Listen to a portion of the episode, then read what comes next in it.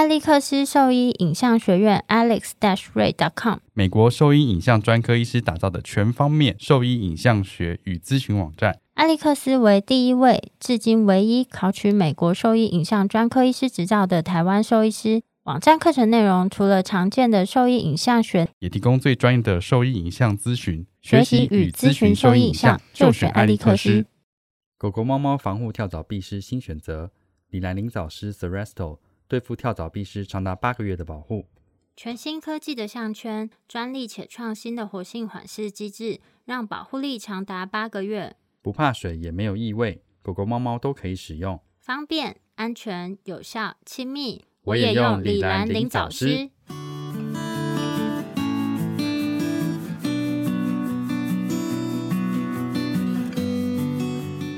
现在收听的是 Wonder Vet Talk，超级好兽医的闲聊时间。我是兽医师林哲宇 Steven。再次再次，因为我还没点开那个。我是兽医师肖慧珍。在这边，我们会用轻松谈论的方式，带给大家一些简单而正确的小动物相关资讯，也会和大家分享一下兽医师日常发生的有趣事情。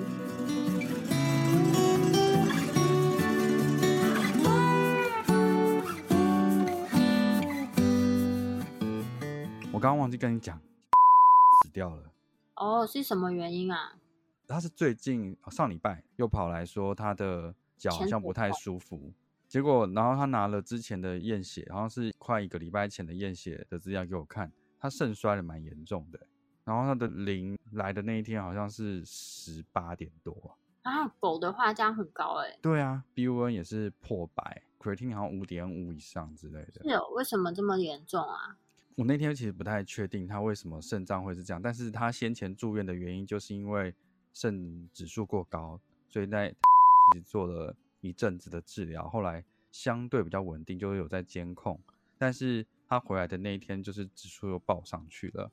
然后我那天在帮他触诊的时候，发现说，哎，他的排尿有问题，哎，就是他其实没有办法好好排空，他射护腺超大的。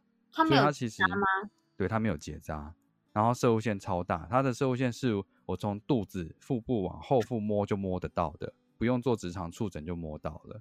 所以那个大小其实非常大。我在帮他排空尿液的时候，其实已经挤得蛮用力了，但他的尿没有办法很好的排空出来。所以我觉得他排尿是有问题的，或许这是其中一个可能性，导致说他排尿状况不是很好的一个原因之一啦。然后后来我转他去乐田那边内科，想帮他确认一下状况，发现说很多地方有点问题，然后有可能是有肾上腺肿瘤或其他肿瘤的一些问题啦。到这个礼拜，昨天早上，他是说礼拜六的时候，在把那边的血检跟王医师讨论的时候，看起来那指数其实都不好，肾指数一直飙上去，钾离子也飙上去了，所以感觉应该是都没有办法了。到昨天早上离开了，我猜应该是可能在医院或在家里离开了吧。嗯，可是如果说就是肾衰竭。在做检查的时候，不是也是会少腹超吗？如果他住院住很久，然后到王医师那边都还发现他有肾上腺肿瘤，那 怎么会没有发现啊？我不知道，因为 那边我不太确定他们是不是同一个医生在做的检查。那边是急诊医院嘛，所以我不太确定他们是不是急诊医师都是同一个人，然后回诊医师是不是都同一个人，我不太确定。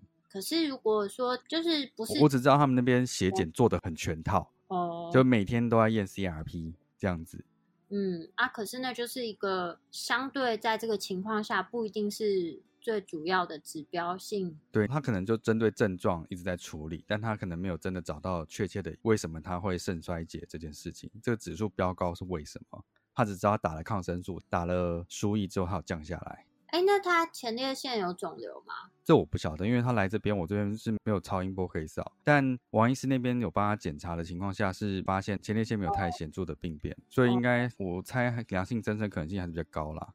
嗯，因为我前一阵子看到一只狗，就是来的时候主诉是左右肩胛前的淋巴结的位置整个肿起来，然后蔓延到胸前，这么肿？对你第一时间就是会怀疑说是不是淋缝嘛？嗯，我就采样完我就觉得，哎，奇怪，怎么会这样？是不是？对啊，不是哎，然后这是感染吗？不是，你听我讲，不是，是是肿瘤，但是就是不是对，是肿瘤。很恶性的肿瘤，只是我就有点 confuse 啊，我就想说，怎么会左右侧都长这个肿瘤这么对称？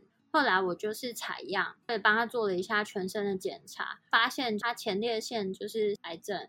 哦，所以是前列腺转移的吗？对，而且转移到他两个这么远端，呃，腋窝也是哦，肩胛前腋窝全部都是这个肿瘤转移，然后他的肋骨，然后还有脊椎部分的腹侧椎体。那他不是痛死啊？肋骨的比较没有那么痛，脊椎的应该是比较痛一点点。嗯，但是通常这种 carcinoma 转移的，其实疼痛程度相对是比较没有那么高。哦，也是痛啊，但是就是它不会像 osteosarcoma 那种骨头原发肿瘤来讲这么疼痛。你说这是什么狗？嗯，是一只腊肠。没有结扎吗？结扎啦，不是很小的时候结扎的，但也不是近几年，大概也是五岁以前结扎的。所以这。前列腺前列腺肿瘤这么容易见到吗？前列腺肿瘤其实没有那么少见，但是会转移成这么夸张的。通常如果像这种 carcinoma，它转移是有可能跑去骨头啊什么之类的。但是我第一次看到转移成这样的，好可怜哦。然后就我一开始就开了一些止痛药给他，但是主人就不晓得要吃 啊？什么意思？他就说，他觉得他有在哭，就有时候好像会会有一点嗯这样子在哭。他去摸摸他，他就不哭了。他就想说，他可能是想要有人陪吧。我就说不是，他痛，给他吃。为什么要这样子？因为他是一个很好的妈妈，他不晓得，他不是故意不给他吃的。哦，对，我就说不是，他真的痛，他只是很能忍耐而已，给他吃。好，对啊，那这样子，我讲到这个，因为我刚刚。在录音没多久前，就收到医院给我讯息说他离开了，这样。哦，这样多久啊？呃，我看他的时候都已经转移了嘛。因为到处都是这样，这个也分歧的话，是不是已经是就是最不是？我跟你讲，他其实很久以前，他肩胛前那两个淋巴结，他淋巴结被吃到，什么东西都没了。对，所以其实时间很长了。对，而且已经超过一年了。哈。他说的啦，因为他也有一点不太记得，因为他说他原本是一只肥嘟嘟的，然后越来越瘦这样子，越来越瘦，然后就去其他医院就先开给他抗生素，呃，没有开抗生素，就是给他一些什么早康流跟保养品，大概三千元的保养品。哦 哦，所以啊，这样子听起来诊断这件事情没有被完成吗？对，为什么不完成诊断就开一些保养品？就人，如果你今天去看医生。医生就是跟你说啊，你只要吃保养品就好了。可是你很痛，他就说那你吃维骨力好了。这样你会觉得这医生行吗？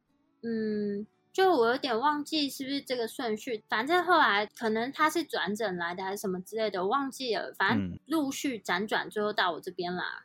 我今天又遇到就是说，过这只狗其实超级乖的，然后。那我就看它每次来就变得越来越虚弱，越来越消瘦这样子。然后体重，因为我就跟妈妈说，你一定要努力的让它吃，它现在还想吃，你就努力让它吃。所以体重在前几周都还有维持住，然后但是最后两周就比较困难一点。嗯，我刚刚讲那只柯基，你记不记得它以前是胖胖的，很大只，长毛胖胖的。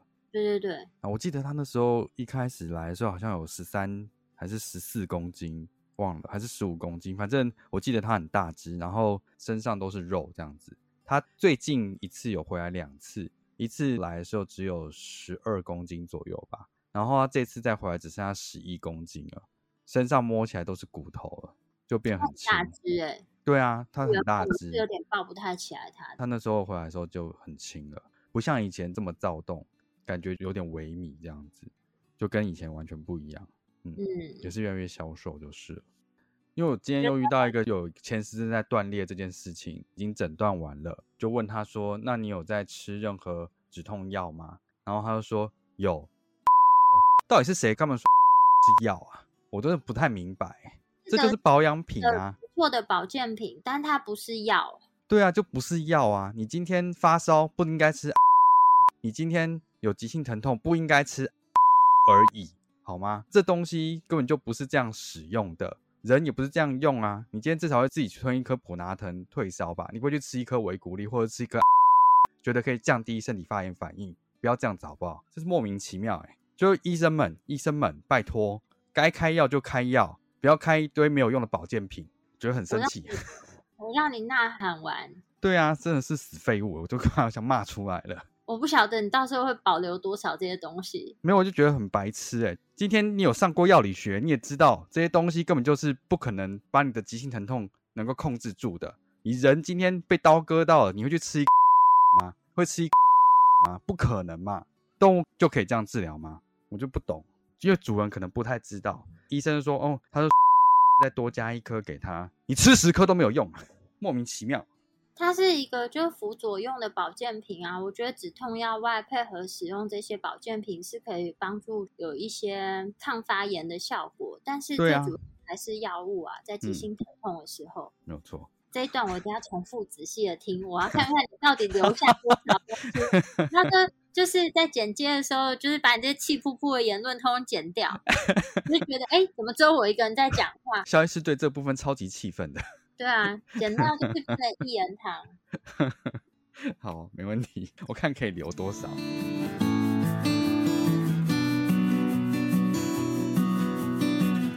我是蔡依金兽医师，你现在收听的是 Wonder Vet Talk 超级好兽医的闲聊时间，最专业的小动物医疗知识 Podcast 频道。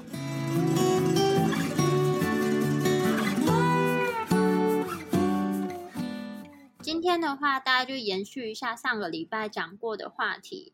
上礼拜我们讲的是三只脚的狗狗的照顾，然后后来有讲到义肢的部分嘛，截肢，然后跟义肢的部分。那其实我们没有提到，我们之前讲的全部都是狗狗啦，就想说今天提一下猫咪的部分，看有没有什么一些区别，或者是注意事项是不是有点不太一样这样子。嗯。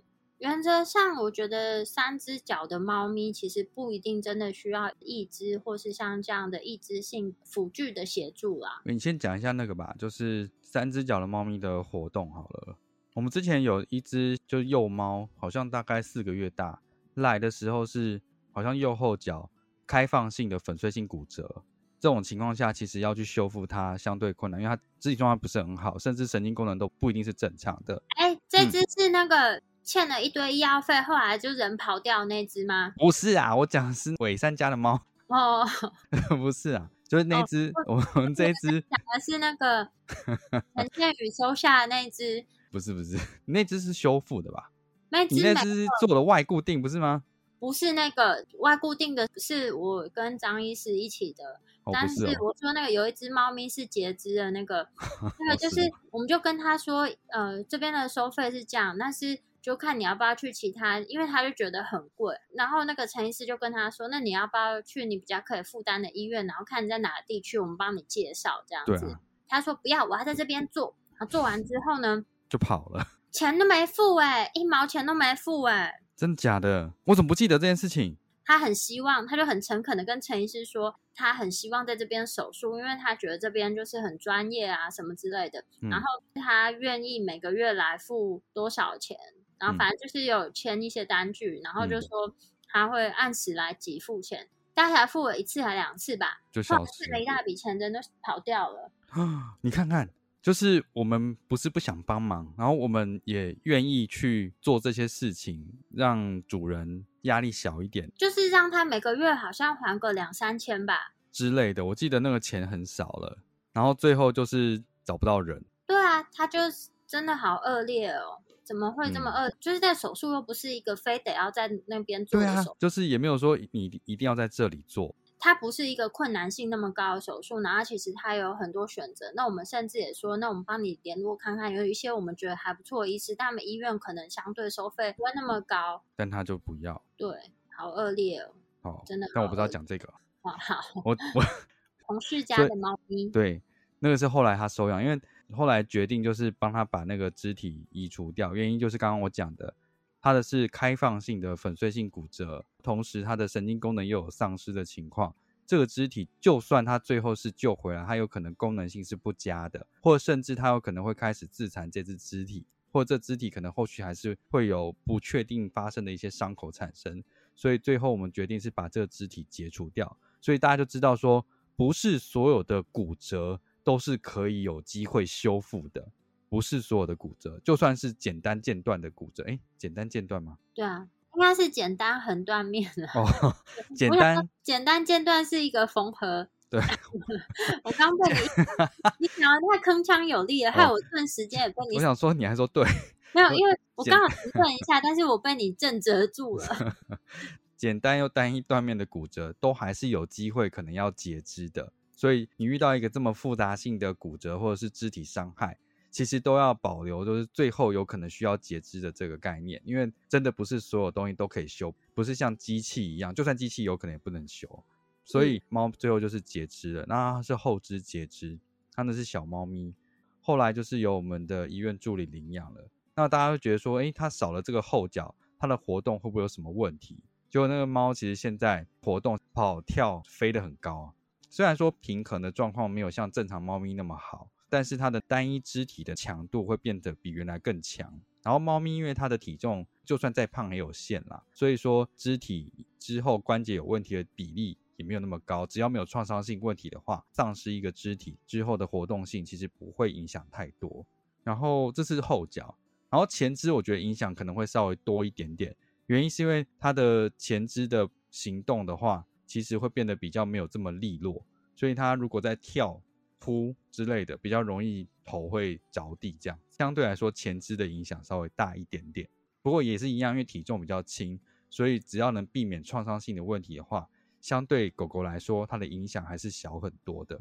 嗯，但是我觉得猫咪还蛮聪明的，就是像它们丧失一个前肢啊，或是丧失一个后肢，因为像前同事家里的猫，它算是活动力很旺盛，但其实还蛮多猫咪，就是它们在丧失一个肢体之后，它们自己会稍微做调整，它们基本上就不会爬到那么高处，然后有一些因为丧失前肢，就基本上很难上去那么高的地方，它们也尽量不会这样做。我觉得有时候只是慢一点，但是感觉还是上得去，就是他们会缓慢一点的位置。中间给它的那个呃台阶什么多一点的话，他们是还是上得去啊？对，还是上得去。节制猫咪的行动啦，我是觉得像我们刚刚讲的，可能相对影响没有这么大。所以，所以如果你在它身上绑任何东西，或者是穿戴任何东西的话，反而会是阻碍，因为猫咪的行动跟狗的行动其实是不太一样的。猫咪有时候它的姿势、步态，然后跟活动，就是它有可能是匍匐前进之类的这些动作。他们平常会比较容易有这些这些行为出现，那你要有一个义肢是能够符合它这些形态的可能性，其实非常非常低，所以在它活动的时候反而比较容易造成阻碍或者是累赘。而且就算是正常四肢健全的猫咪啊，比如说它在骨折或是一些创伤之后，都很难去进行包扎。对，这个其实是蛮困难的。嗯，因为猫咪其实对包扎的抗拒性相对是比较高。我记得有一只猫咪，就是不管怎么包，它都可以把它弄掉，哎，疯狂的踢那个包在它身上任何东西。嗯，对啊，所以这个对他们来说，其实未必是真的有帮助的。所以以义肢的部分来说，我觉得穿戴式的东西对猫咪来说是更不适合的。然后可能有些听众看过猫咪有一些植入式的义肢啊，之前不是有看过那个什么？是 Fitzpatrick 他们做的吗？嗯，对，是做两个后脚的。对对对，是两个后脚的。嗯，那种是植入式的义肢，那那个也是在要保留足够的肢体，然后才有办法去做像这样子的植入式义肢。但这东西其实我觉得要非常的小心或仔细去设计它这个东西。原因是因为你当然刚开始放进去可以使用是一回事，但它可以使用多久又是另一回事。像我们在做。骨科手术就非常知道说植入这些东西其实是它能够使用多久这件事情是非常重要的。原因是它如果能够在里面待六个月，如果今天只是骨折而已，它能够待六个月，你骨头能够愈合之后，那那东西如果它有松动或断裂，倒是没关系，你可以把它取出来就好了。但这个植物式的义肢不一样，你是希望它能够待在里面的年限是。到那猫死之前，它都可以好好使用。你的预期应该要是这样子，而不是我今天植入了一年，然后它在这一年都可以好好走路，但是一年后植物断掉了，我又必须把这东西再取出来，这样子，那这对这猫咪来说，其实我觉得意义不大就是了。你就帮它好好可以走路一年而已，那后面你是要在每年都换这个植入物吗？嗯，再来就是因为像这样子的植物是。克制的，是一支啊，它其实是克制花，没有办法像商品化商品一样，就是你随时购买，随时都可以取得。嗯，然后而且在植入后啊，其实它会有很多猫咪在活动之后，它可能会产生的一些脆弱的，就是那个 weak point。对对对，弱点不要去考虑，因为其实那个常常是植入式义肢，就是很容易失败的地方。那这个是它成功植入之后，我们需要考虑的这个情况。然后另外呢，在成功植入之前呢，其实在手术的过程中，其实也要考虑说，因为通常像这样植入式的金属植入物，尤其是它是。需要把它打到他的骨髓腔里面，它才会有比较大的稳定性。那其实相对来讲，他们的感染风险也会比较高一点点。所以这几点都会是先需要考虑的一些事情。所以就算是在美国啊，他们的小动物医疗发展是领先我们蛮多，但其实就算在这样子的情况下，植入式义肢也都不是一个很普及的医疗行为。对啊，可以知道说，既然那边医疗这么先进的情况，这都不普及了，表示说它还是存在的很多问题没有办法解决，并不单只是费用的问题而已。对，所以我认为，如果今天一样是一个研究计划，它可以去尝试做这件事情，但是如果是为了这个。猫咪长久后续生活照护上的一些方便性，或者是希望功能能够很好的话，我觉得你对这东西可能不应该有太美好的期待。这就刚刚讲到肢体的部分嘛，所以接下来就是瘫痪的部分喽。嗯，其实我发现就是瘫痪的猫咪数量还蛮多的。哎，对我那时候去泰国的时候啊，那边瘫痪动物真的超多的。除了就是因为他们那个车，不是路上车很多吗？很多好像狗都是被车撞的，猫好像都是被狗咬的。猫咪的瘫痪数量也是超级多的，每一只猫都是来做复健、针灸、电疗。那几个复健科的医师，他家里好像就养了两三只瘫痪的猫咪，哎，真的好有心哦。对，马泰亚他那边就养了好像两三只瘫猫，先前每天都有帮他们做针灸，让他们的排尿状况是比较稳。一天之后只要挤到两次尿其实就足够了，然后会定期帮他们做。尿检，瘫痪猫咪要注意的事情，就是我们现在主要在讲后肢瘫痪啦。对，主要是后肢瘫痪啊。后肢瘫痪的猫咪，其实它们常常都伴随有就是排便排尿没有办法自己良好控制的情况，所以其实瘫痪猫咪在照护上跟狗狗最大不同的是，因为基本上瘫痪的猫咪啊，因为猫咪本身体重是比较轻，所以相较于狗狗来讲，它们是比较少会发生一些褥疮的情形，还是会有，只是相对机会比较低一点。那这是因为他们体型上的优势，但是他们跟狗狗一样都还。还是有这个需要有人协助帮他们挤膀胱，然后帮助他们就是可以顺利排尿。所以如果说是需要定期去挤膀胱，让他们顺利排尿，那代表说其实如果你是一天才挤个一两次的话，这代表这尿液在它的膀胱里面留存时间是相对比较长，那它就更容易发生一些发炎、到感染的风险。所以在瘫痪猫咪的话，其实定期的去监控它尿液的，就是定期做尿检啦。我刚买，定定期监控尿液的一些数值，对他们说是非常重要的，像是 pH 值啊，就尿检那些数字啊，然后还有细胞学检查，这是最基本的。嗯，然后视情况看是不是也是要需要定期的做膀胱穿刺采尿，做尿液培养，然后去排除说其他细菌感染的可能性。像你会。多久做一次啊？你说就是如果是像这样子，猫咪的膀胱三个月吧，三个月做一次。嗯，那一般尿检嘞？一般尿检哦，我觉得至少一个月做一次吧。嗯，我现在大部分也是差不多是这个时间，就一个月我可能会先看一下那个尿检、尿渣，看有没有什么太明显的问题。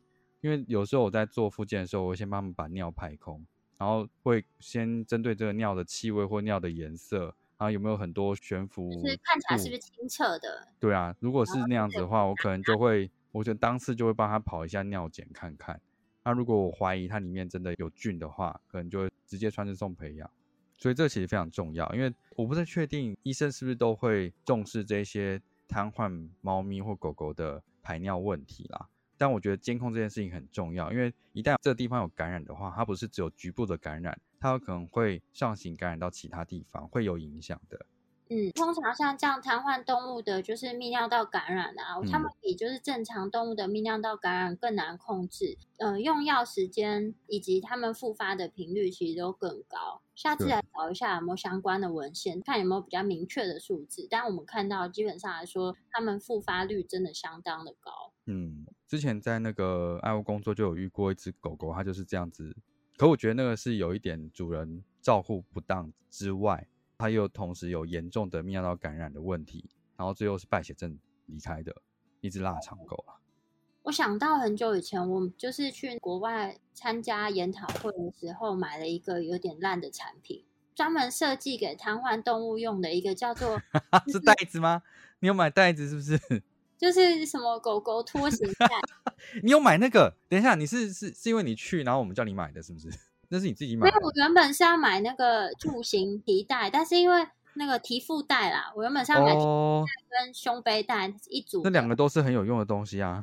对，但是因为买一个东西，没有我在最后最后一天的最后一刻，他要收摊前去买，然后他就问我说：“这个要不要一起带？算你都要很便宜。”然后就说：“哦，好啊。”哦，我从来没有用过，是不是？有用过一次，不是啊，那东西我记得它是防水，对不对？然后把狗狗的那个后半身全部装在里面，让它在那边爬。对，因为有些瘫痪动物，它们就是变量没办法控制，但是它的活动力非常旺盛的情况下，如果你就是让这只动物在家里面一整天，是有可能回来整间房子都惨不忍睹。所以那个那个袋子呢，就是把它后半身包在那个袋子里面，然后你回来就是洗它的后半身跟那个袋子，至少你的家里是完整的。但不行啊，其实这样感染的风险更高，好不好？对，没有，我觉得就看权衡之下。例如说，你今天不是真的要离开很久，你可能就是怕他在这一两个小时发生什么事情，所以你就先把它装在里面，至少你的家里是干净。但你回来之后，立刻就可以帮他处理，然后他在里面不会太久的时间。那跟包尿布有什么差别？没有啊，你包尿布有可能会漏出来，你那个应该不可能，他那个包到整个到腰部的地方了，他应该不可能再漏出来了。也是，对啊，所以它那个跟尿布不太一样。另外一个是，是我用很便宜的价钱买到它，我觉得是一个 很划算的。那你有没有用过？有，就用过一次，然后被没有我说再来，就是因为那个东西够厚，所以它在地上磨来磨去的时候，它身上不会磨伤啊。它不会有磨伤。对，不会磨伤。那你们那时候为什么一直批评我？你们没有啊？那什么废物啊？你们买的对啊？你们一直骂我，然后我不是啊？你在医院那个，你就抓出来直接挤尿就好了。但我想说，就是晚上的时候啊，他就可以可以怎么？可以尿到自己全都是？也没有，反正就是，反正我那时候就想说，反正很便宜嘛，我就买了。因为他在医院就在笼子里啊，可以弄多脏，就是把那个整个笼子弄的都是屎而已啊，所以不会到整间都是。哦，好吧，算了。你知道外国人也是很会那个推销的，他们就说这个算你便宜哦，我们要收摊了。然后就说哦，好啊。好啦，我觉得那个产品在拍卖网站上面看起来其实还可以啦。我觉得看他拍那个 model 照看起来觉得哦，好像你一时之间脑波弱你就买了。我觉得看你使用的目的性啊，对啊，如果 你是为了要，就是我刚刚讲，你在短时间内你怕他真的把自己磨伤，或者是 把家里弄得太。可怕的话，那东西或许是有帮助的，权宜之计。对，权宜之计。但如果很便宜的话，我觉得是可以买的。嗯，你做的很好。那时候我买了很多东西回来，那个最烂。对啊，那个烂死了。有兴趣的话，我可以把这产品丢给你啊。在私讯我们。对，好。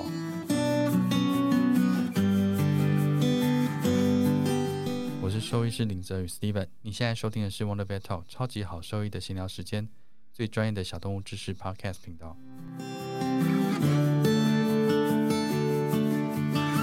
然后再来就是，我觉得尿检这件事情是最重要的一件。然后再来就是，今天如果是瘫痪的动物，会不会有骨折的问题？这件事情，如果瘫痪动物同时发生瘫痪的肢体骨折了，怎么办？我觉得首先呢，就是要先回想一下，在骨折之前是不是曾经有一些创伤的病史发生？嗯，就因为他这个脚是没有知觉嘛，那你就要先想说，哎，是不是曾经有东西压在他的这个脚上面，或是真的被什么东西夹到啊，或什么之类的？如果说都完全没有创伤病史的情况下，就要先考虑是不是有其他。感染，或是说就是肿瘤的可能性。因为我觉得这有点难回想吧。你今天如果是一只真的瘫痪动物，在家里都拉拉手拉拉手，像你刚刚用袋子把它装起来，你怎么知道它会不会踢到什么东西？啊，他们路线都固定，你回家看没有东西倒下来，那如果就被小孩踩到了，他也不会痛啊。小孩对啊，是啊，小孩踩到问小孩，小孩总知道他要踩到狗吧？没有啊，你那个一岁他踩到，他怎么会知道？一岁的小孩跟一只狗在家？嗯，没有，不在家，在房间啊，在家里，但是他在房间里，就你可能那一瞬间他没看到，然后他踩到狗。一岁的小孩踩到狗，一岁小狗不会叫，多大？一岁的小孩不是力气大，就体重也可能是很重的。体重还好吧？一岁能多重？我查一下，一岁的小孩多？你不是有小孩吗？我 我忘记，我应该 忘记了。一岁小孩了不起，不到十公斤吧？十到十一公斤。对啊，那他们单脚这样踩下去了不起五公斤而已。踩下去五公斤，然后那个假如今天是一只腊肠，它脚还是会断啊？没那么容易，好不好？好啦，其实的确是没那么容易。你有时候不敢踩到狗的脚，狗脚断吗？没有，我们那时候会收力，就很像你一掌打出去，你可能会收回七成力啊。啊，有时候就是意外踩到嘛。就我们刚刚思考一下，到底是不是创伤性？因为为什么会这样讲？是我们之前在医院其实有一只瘫痪的猫咪，它确实也有发生骨折这件事情，但它是因为在笼子的时候脚卡到外面来，然后因为它没有知觉，它又想跑掉，所以它就冲的时候把它的胫骨自己弄骨折了。但这个就是有明显创伤病史的。有看到这件事情，所以监视器看到的哦，监视器看到的，对啊，应该我记得是监视器看到的。所以瘫痪动物其实要放个监视器会比较好。不是啊，那当场目击你还不去救他，把他你真的把它弄断裂，太变态了吧？对哦，看到的，对哦，我的故事不是很合逻辑。对啊，我刚一听就听到破洞了。对哦，好像破绽破什么洞？我现在腰痛，我现在思考能力有点下降。对，我们是从监视器看到那个猫咪是这样子的，所以我们知道说它有这个创伤史，所以那个东西是它因为脚卡住造成的。这个骨折其实是没有其他病变的疑虑的。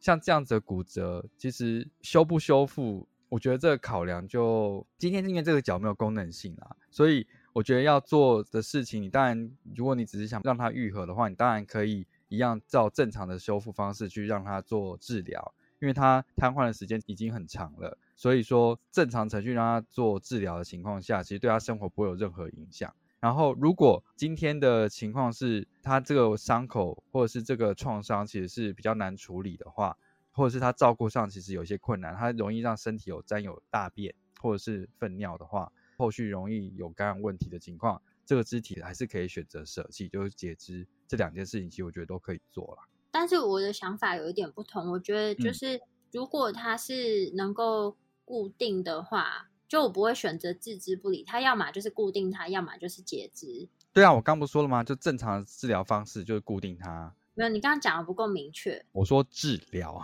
就照正常的方式治疗它，嗯，就是固定它，只是说照一般骨折治疗方式来治疗它。我说的是内固定啊，我说是内固定。嗯，对，内固定就是用骨科植入物去帮他做，对对对对，头的固定。然后只是因为这是瘫痪，在麻醉的情况下，废话，废话。只是这瘫痪动物的骨折的话，相对它的，不知道说精确一点嘛？就是在麻醉的情况下做内固定治疗。嗯。被你一打乱，我现在 就是只是这个呃肢体啊，就是因为它是瘫痪动物嘛，所以在植物的选择上呢，是相对可以选择强度可以稍微不用到这么强的植入物啦。嗯，对对对，嗯，因为它不负重，对，没有负重。对，所以那时候我们在治疗这只猫咪的时候，其实我们打了一根比较粗的骨髓内钉，就把它整个固定起来，甚至就是有把它的关节一起固定起来，让它能够愈合，这样就好了。对它治疗考量会跟一般的骨折稍微有点不太一样，嗯，太 detail，我相信你们听不懂。但是就是这边还是要分享一个例子啊，因为前一阵子呢，就在门诊的时候，同事他们就有收到一只狗狗，那它是一只瘫痪的腊肠狗，但是呢，它就是某一天是主在家里面，就算是早上起来就发现它的脚是肿起来了，那到医院来看呢，就发现哎，它的脚就拍 X 光片就发现它骨折。但是我们就请他回想说，你们家里面有没有什么东西倒掉？没有，刚好没有监视器。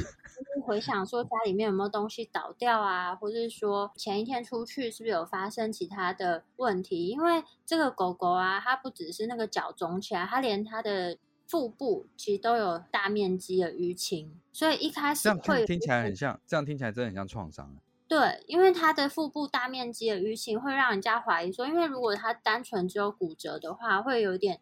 就你就可以比较直觉想象说，它可能是非创伤性，也许是一些病理性的原因造成它的骨折，但它同时下腹部又有大面积的淤青，所以就会有一点点没有办法确认，所以我们就有在跟事主讨论的情况下，就是重复拍了几次 X 光片，你说监控它的变化这样子。嗯，就是因为第一次帮他拍摄的时候，就发现他骨质上有一点点变化，但是。并不是到非常明显的情况，所以就有跟他讨论情况下，我们有在等了几天，就再拍了一次，然后就发现两三天这样子，嗯，五天啦。对，一般骨折是不建议隔这么多天，但是因为它是一只瘫痪的动物，然后这个比较没有急迫功能上的需求，所以会跟他讲这个考量下，我们就隔了大概五天又再拍摄了一次，就发现他就是骨质变化其实就更明显了。嗯，后来就是建议进行了截肢，因为。那个骨头的骨质在不是健康的情况下，你就算把它接起来，下来，嗯，接起来保留下来，其实它也没有办法正常的愈合，所以后来就进行截肢。然后最近病理报告出来了，发现是恶性肿瘤。是什么恶性肿瘤？就是血管肉瘤啊。哎呦，对哦，我刚刚不是讲过吗？我刚刚一直忘记了。我在想说，哎，你刚刚有讲吗？有啊，我刚刚讲过了啊。哦，好好。血管肉瘤。哎，你知道最近不是有一个新闻说，哦，那是打完疫苗还是得了新冠肺炎的人，他后来忘记他太太的名字。真的假的？真的啊！我刚刚就想说，是打完疫苗还是得 新冠肺炎？应该是新冠肺炎，我不知道，但我觉得应该是新冠肺炎吧。原因是因为可能就缺氧，所以脑部受损吧。他没有讲那么细啊，反正就是有这个案例。真的？对，这两天的新闻。哦，那我分享我打完第二季的那个感觉好不好？我不想听。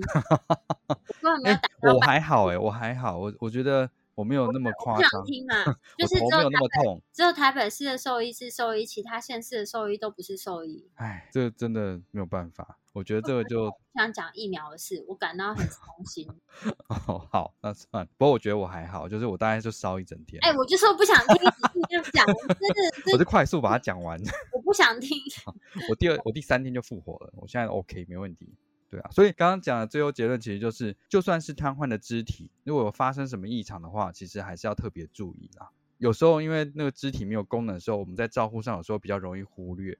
就算是一些可能就是伤口啊，或者是刚刚讲那个肿胀的部分，或甚至有肢体有骨折的情况，有的时候会比较容易被忽略掉。所以在照顾瘫痪动物的时候，这边还有小的提示，就是每天可能要稍微去看一下这个瘫痪肢体的完整性。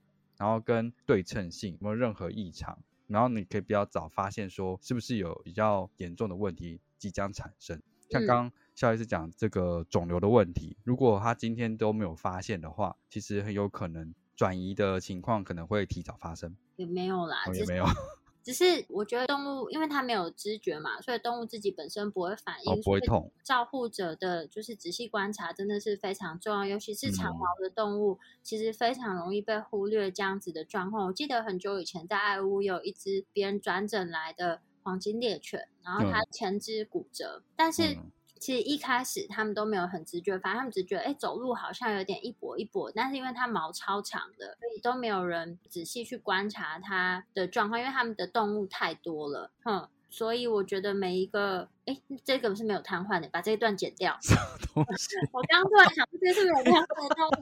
我想说，你想，我不是在讲瘫痪动物吗？对你把这个给我剪掉。在干什么？我不知道为什么脑中就浮现这只黄金猎犬的画面？对，你刚刚讲是前脚是不是？对。你把这一段给我剪掉，我保留部分就好。长毛的，尤其是如果是长毛的瘫痪动物的话，一定要把它们的毛翻起来检查一下，看下面是不是有不正常的淤青啊。你说瘫痪的动物是吧？对，瘫瘫痪的，对，错，瘫痪的动物，尤其是长毛特别注意一下。嗯，毛发要翻起来检查一下。好，那大家再期待一下，我们之后可能稍微介绍一下，我看讲几种不同骨折的照护跟一些。我们在照顾骨折动物上面需要注意的一些事项。好了，嗯，然后到底骨折需不需要补钙呢？哦，我们到第三集才会讲到，真是想不到，我们才列几个重点而已。真的，好，就是骨折要不要补钙？下集跟您说明。今天就大概跟大家分享一下关于瘫痪猫咪还有肢体缺损的猫咪的一些照护及注意事项。那如果说对我们分享的内容有兴趣或是有疑问的话，都可以上我们的网站，我们的网址是 triple w 的 wondervet com 打七 w 或是 Google FB 搜寻 wondervet 超级好收益都可以找到我们哦。然后要跟大家提醒一下，如果想要问我们问题，比较建议的是寄那个 email 或是。在脸书留私讯，因为有时候在网站上留言，就是他不一定会通知，有时候我们会没有注意到，所以我们会可能比较久之后才发现啦。然后一般来讲，我们会回复的问题就是以大家想要知道的知识内容为主。那如果说是个人想要问诊的话，那我们就是可以跟我们讲你们所在的地区，因为就是目前以兽医师法来讲是不能这样进行线上隔空问诊，然后进行医疗建议的。所以如果说可以告诉我们你们所在的地区，那我们可以推荐你们，就是我们比较熟悉的兽医师，那可以到那边去咨询他们比较专业的意见。这样。然后如果如果你真的还是很想问的话，你至少要知道你问的是谁，而不是丢一个东西就说，哎，可以问一下什么什么，我根本不知道你在问谁啊，可能连我们是谁都不太知道吧，我猜。对啊，为什么要回答你？对啊，你连我们是谁都不知道，先把我们的名字讲出来，把我们经历都讲出来，我们再考虑要不要回答好了。是不用到这样子，只是不过我觉得基本的礼貌还是要有的，这个应该不管是对谁，就是你基本的问候还是都要有的。对 啊，没有啦，你这样突然丢一个图片，丢一个影片，就算是我朋友，我都不会理他了。没错，我也是。我妈都不敢这样子，就算是小吉这样，他都不敢直接丢一个那个影片，说怎么了，他都一定会叙述的很完整，录的影片至少会十五秒以上，不然知道这个儿子会生气，是要问。对啊，我妈都不敢了，更何况是不认识的人，自重啊。好，那今天的分享就到这边啦，拜拜。好，拜拜。